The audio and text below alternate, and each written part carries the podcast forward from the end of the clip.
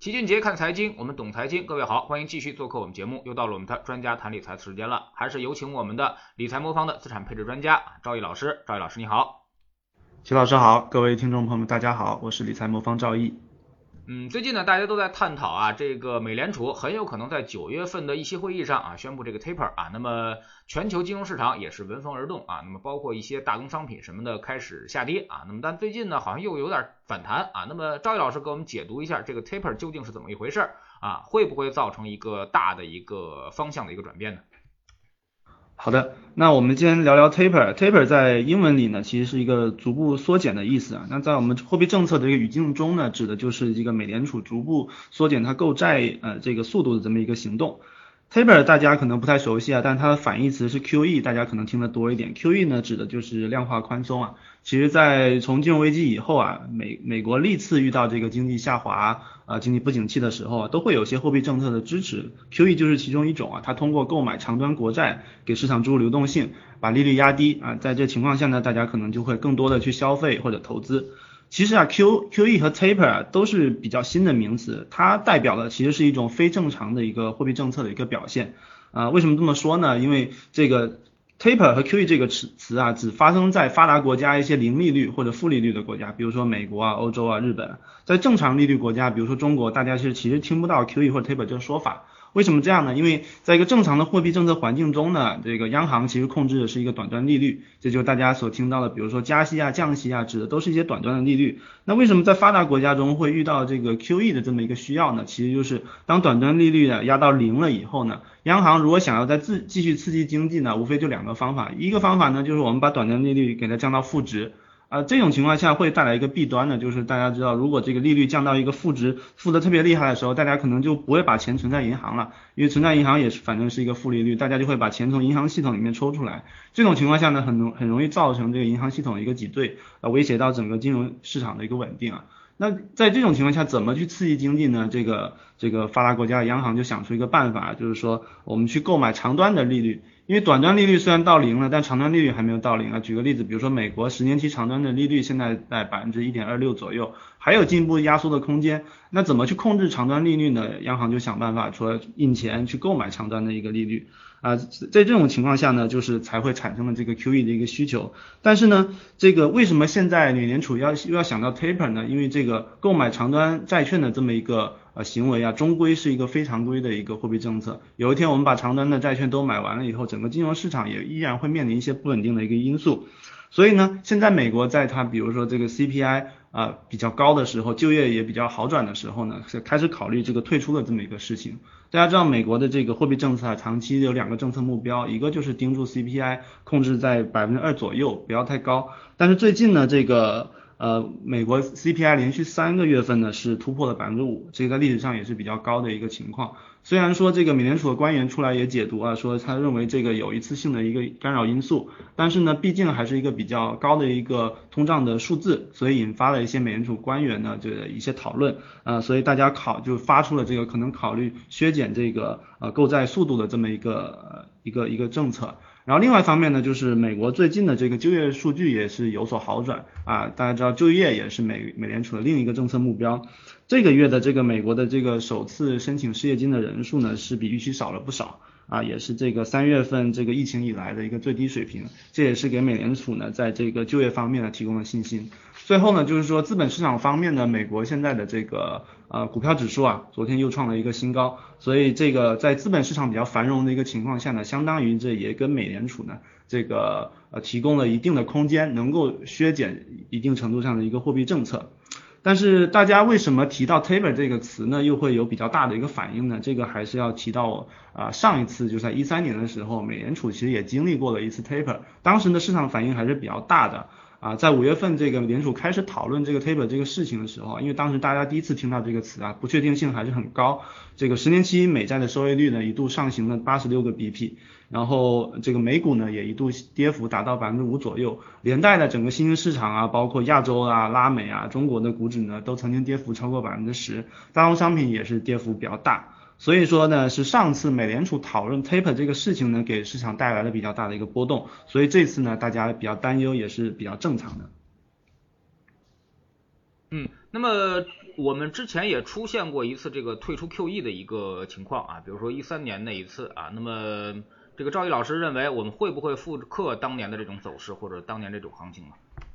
好的，呃，首先我们如果回顾一下一三年的这个 taper 给市场造成的这个影响啊，我我们首先呃回顾一下它的一个时间节点，大概在一三年的五月二十二号和六月十九号，美联储开始讨论了这个 taper 的这么一个呃可能的动作，当时呢市场就是表现的比较紧张，这个美债收益率快速上行啊，新兴市场货币的跌幅也是比较大。但其实呢，这个恐慌大概只经历了大概一个月的一个时间，在呃在这之后呢，大家逐渐消化了这个预期以后呢，这个市场偏风险偏好也逐渐的一个回转，一直到的十二月份的时候啊，当美联储正式决定说要在一四年的一月份实行 taper 的时候，市场对这个不确定性的已经消化的差不多了。从那时候开始啊，十年期美债的收益率啊反而开始下降，美股新兴市场也就开始反弹啊。后面大家没也知道了，一三年到现在美股也是不断的创了一个新高。嗯，这次的这个 taper 信号发出来之后呢，整个市场的表现我认为和上次来说还是比较接近的，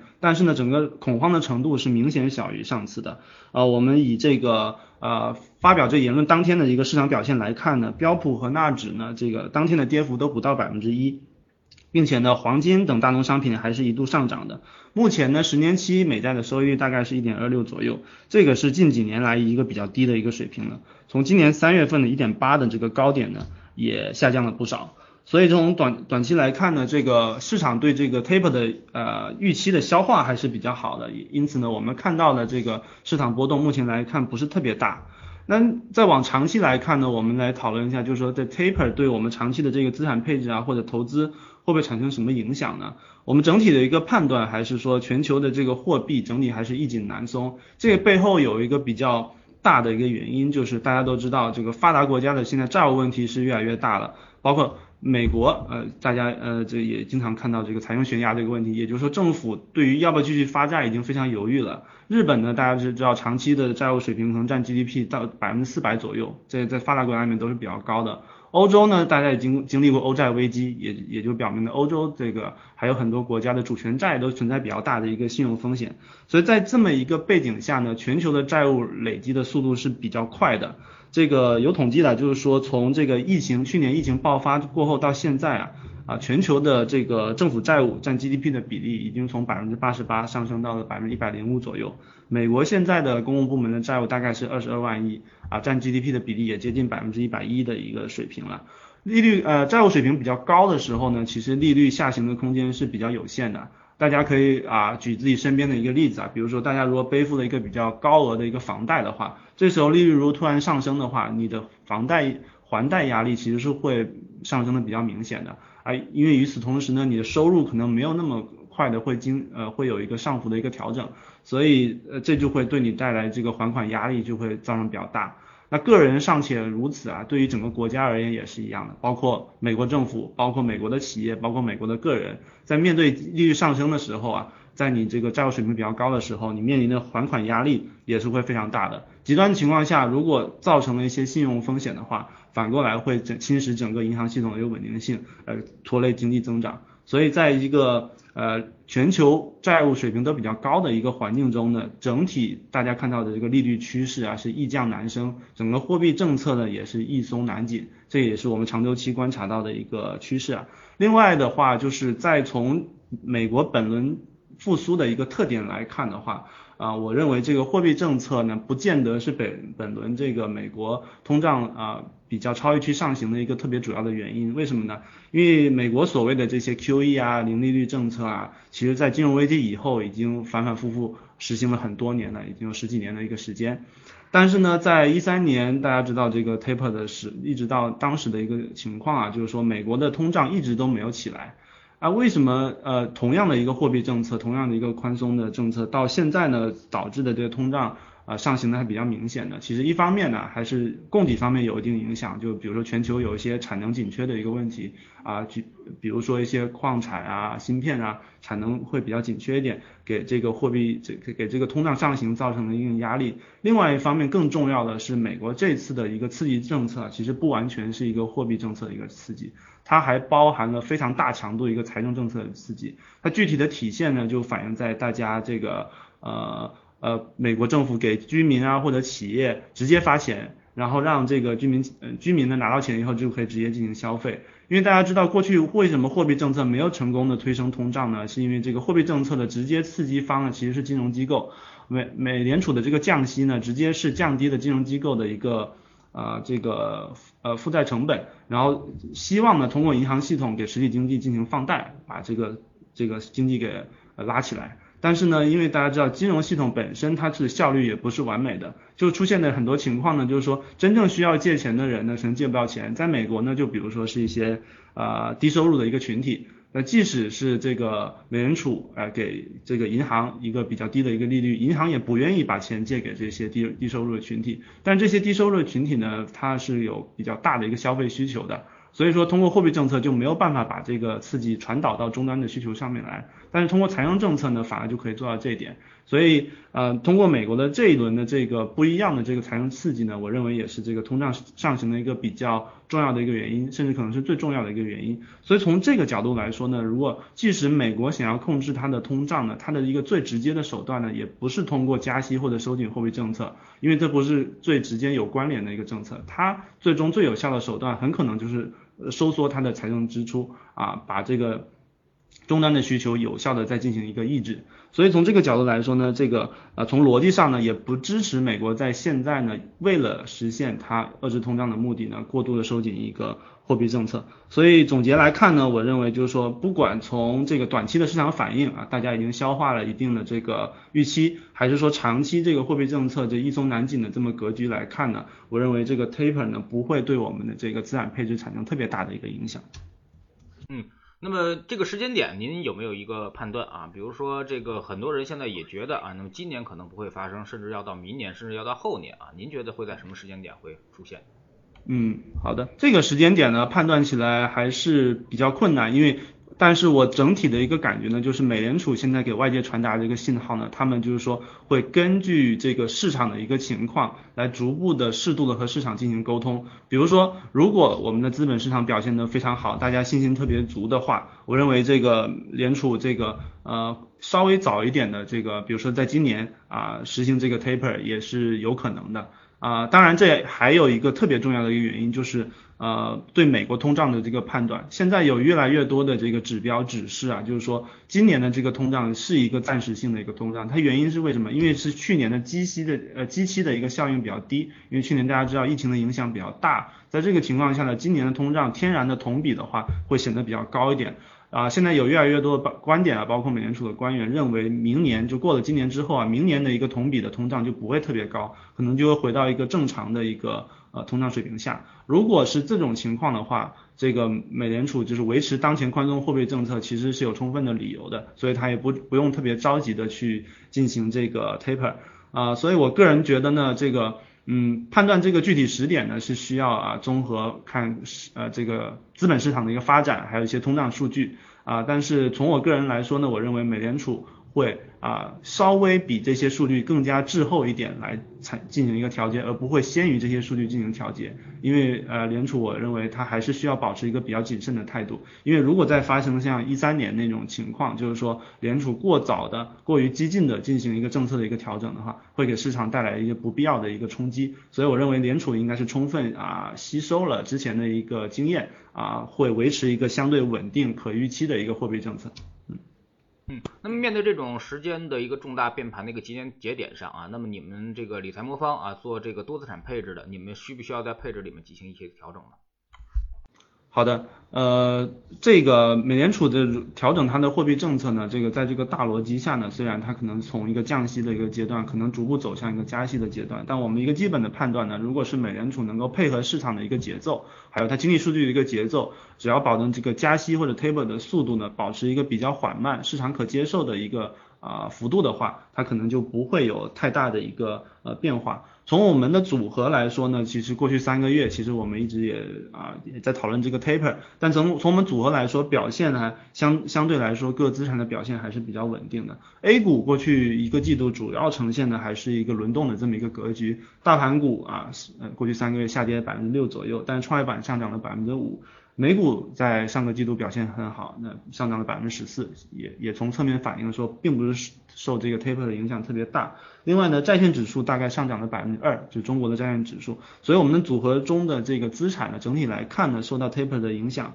不是特别大。但是我们往前看呢，我们还是充分意识到了市场中的这个不确定性还是会长期存在的。一旦我们发生过我们没见过的风险呢，市场还是可能会经历一个比较大的一个调整。所以在这个呃这个利率政策，美国的利率政策可能会出现这个反转的过程中呢，我们认为在坚持均衡配置的前提呢，还是特别的重要。然后我们也会充分的利用这个再平衡的机制呢，确保我们组合处在一个比较好的一个状态。上周呢，事实上我们也是经历过了一次调仓，在大类资产方面呢，我们主要的一个操作方向呢，就包括了这个利用再平衡的机制，从高点呢减持了一部分的美股的仓位，然后在低点呢也是补仓了一部分港股的仓位。另外呢，我们也是降低了黄金的一定的比例，然后增加了债券的比例，因为我们认为的这个在通胀还是可控的一个情况下。啊，生息资产，比如说债券，相对于黄金还是更具有啊这个投资价值，所以我们可能长期也会沿着这个方向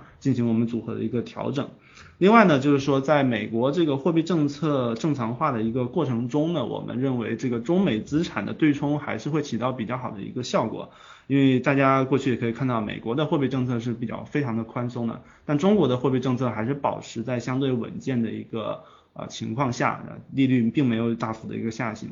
另外呢，在财政政策上，美国也比中国激进了不少，甚至在我们通胀的整个格局上，美国也比中国高了不少啊，这就导致整个中美的一个经济周期啊、货币政策周期啊、财政周期啊，都天然的越来越独立了。所以在这种背景下呢，中美两国的资产的一个对冲效果可能会。啊，越来越明显。比如说举今年的例子，这个美股上涨了接近百分之十七到十八的一个情况，A 股呢，这个大盘可能还是处在一个下跌的一个呃情况。所以从往前看呢，我们认为在即使在美国货币政策啊调整啊各种不确定性啊在增大的一个情况下呢，我们通过这个均衡配置的一个呃手段呢，也是能为大家创造一个比较好的收益的。嗯，那问一下，现在你们各主要资产的比例大概是占多少？嗯，呃，我们主要资产如果拿风险十来看的话，A 股的比例大概是百分之四十五左右，啊，美股的比例大概已经降到百分之八左右，那港股比例略微调升，大概上升到百分之十二左右，剩下的就是以债券为主体，啊，是这么一个配置。嗯，那么理财魔方是作为资产配置的工具，是怎么帮助啊用户落地这些策略的呢？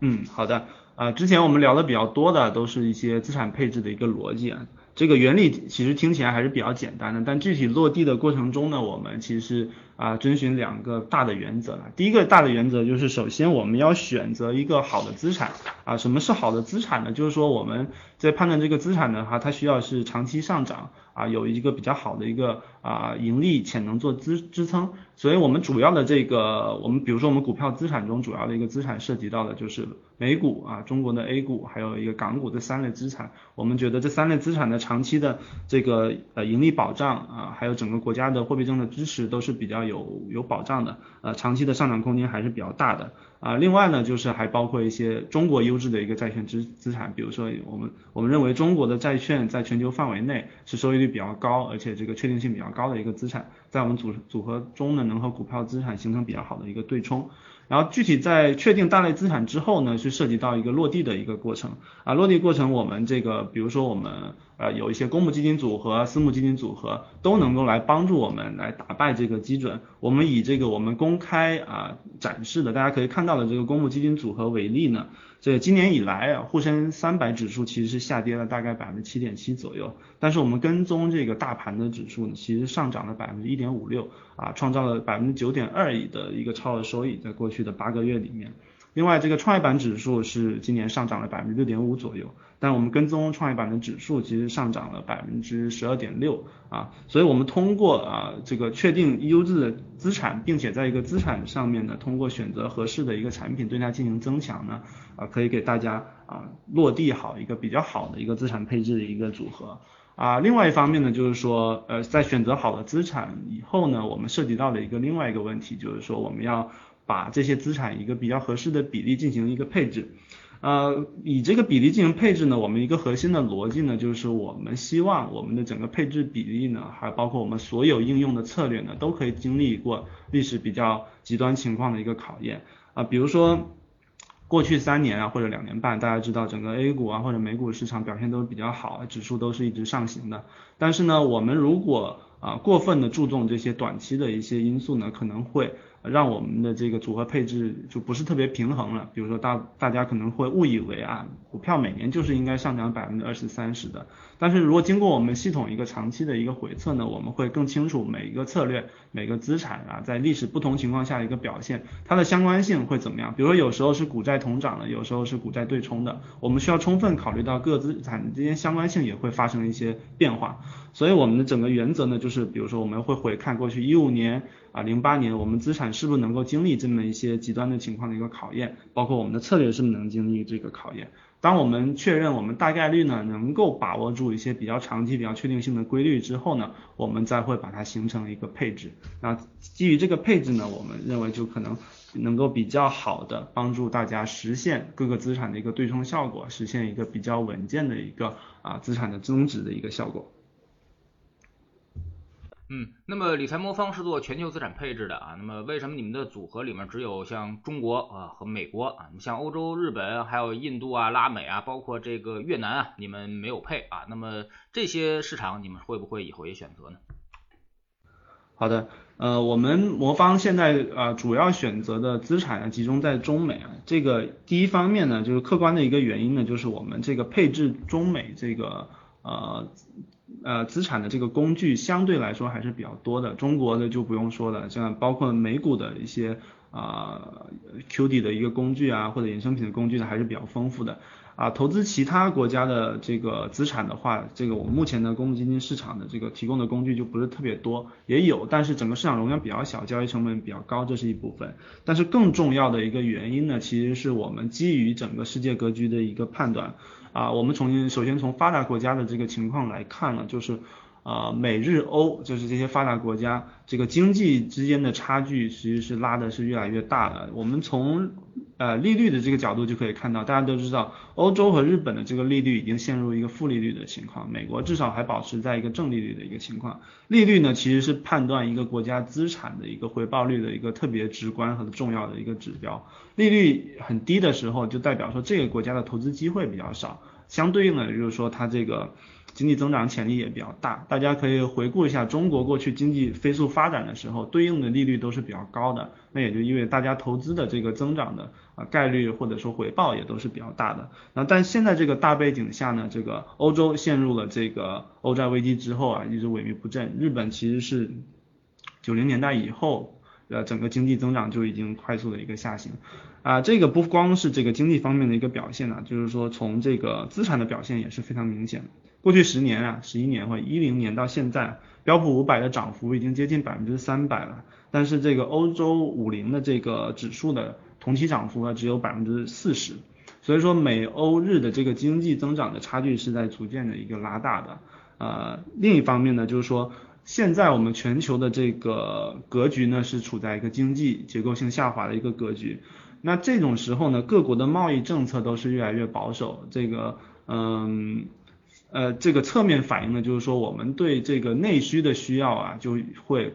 比过去越会要更加重要一点。过去的一些小国啊，可以通过贸易的手段啊，从这个全球化的这么过程中获益啊。比如说我们这个亚洲四小龙啊，或者是其他的一些小国，欧洲的一些小国，可以搭这个顺风车啊，可以这个获得比较高速的一个经济增长。但在现在这个整个全球增长点都比较乏力的时候，大家又这整整个经济增长的重心呢又回到国内市场。在这种背景下呢，其实中美是两个全球现在最大的一个内需单一市场。呃，在这种情况下呢，中国和企业呃中国和美国的企业的竞争力呢，就是呃在全球范围内呢，就大家可以看到有一个很明显的一个提升。呃，举个例子啊，就是美国在和任意一个国家打贸易战的过程中啊，包括日本或者欧洲，最终胜率的胜出的概率都是非常高的。那中国呢，相对而言，它你如果是在和新兴市场在进行一些贸易谈判中呢，因为我们国家内需市场的一个地位啊，中国企业在谈判过程中的筹码也相对于更多一点，这个就造成了啊，过去几年或者过去十年啊。我们全世界啊最赚钱的一些企业呢，绝大部分是集中在中国和美国，所以从这个角度来说呢，在全球去全球化这个持续的过程中呢，内需市场越来越重要的情况下呢，中美两国的资产呢，大概率还是能跑赢。啊，全呃其其他国家的一些资产呢，美国呢就我们和发达国家来比，啊它可能会比其他的发达国家要好不少。中国呢也大概率呢会是整个新兴市场国家中呢啊最优质的一个资产。所以出于这个角度来说呢，我们整个组合目前来说只侧重配配置这个。中国和美国的一个资产。另外呢，由于我们中国长期的增长潜力更大一点，另外也因为呢，我们整个的比较基准呢还是以人民币资产为主呢，所以我们中国的资产的比例也相对会更大一点。好，非常感谢赵毅老师今天做客我们节目啊，也是跟我们聊了这个美国 taper 的话题啊。面对一个大的一个货币政策的方向性的转变啊，那么市场应该会有很多的一些扰动啊。那么包括我们说现在的市场的两个极端，一个是成长，一个是价值啊。那么未来可能会出现一定的一些变化啊，随着货币政策的变化，他们也会有所变化啊。所以说这种时候呢，呃，更考验我们的均衡配置一个能力啊。那么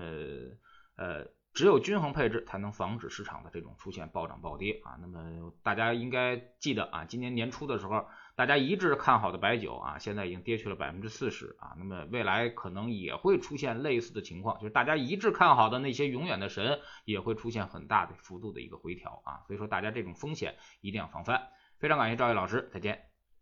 谢谢齐老师，再见。